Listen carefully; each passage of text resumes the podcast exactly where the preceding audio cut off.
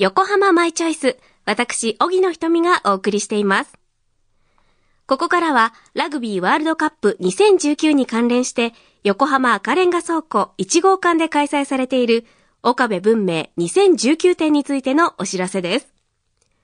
岡部文明は、元高校日本代表クラスのラグビー選手でしたが、1965年、福岡工業高校2年の岐阜国体の前日、練習中に負傷。体の自由を失い、車椅子生活を余儀なくされました。入院生活が続く中、来日中だったニュージーランドの学生選抜4選手が見舞いに訪れました。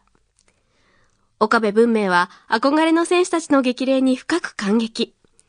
そのことがきっかけで、自らもラガーマンの一人であることの誇りと自信を取り戻し、1970年に画家になることを決意しました。1973年、サーカスで出会ったピエロを生涯のテーマと定め、世界中を巡りながら愛と平和の象徴であるピエロを描き続けています。筆を手にしてからおよそ50年、国内外で個展を重ね、ピエロをモチーフとする作品は数々の賞に輝きました。2011年のラグビーワールドカップニュージーランドの大会では、大会期間中に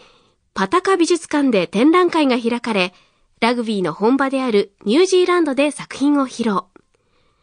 自分を見舞ってくれたニュージーランド学生選抜のメンバーに対する感謝の思いを伝えたいという長年の願いを叶えることもできました。フィールドでプレーしたのはわずか1年半でしたが、戦いの場をグラウンドからキャンバスに変えて走り続ける魂の画家のスピリットをこの機会にぜひ会場で感じてみてはいかがですか？今回の個展ではおよそ200点のピエロが展示されます。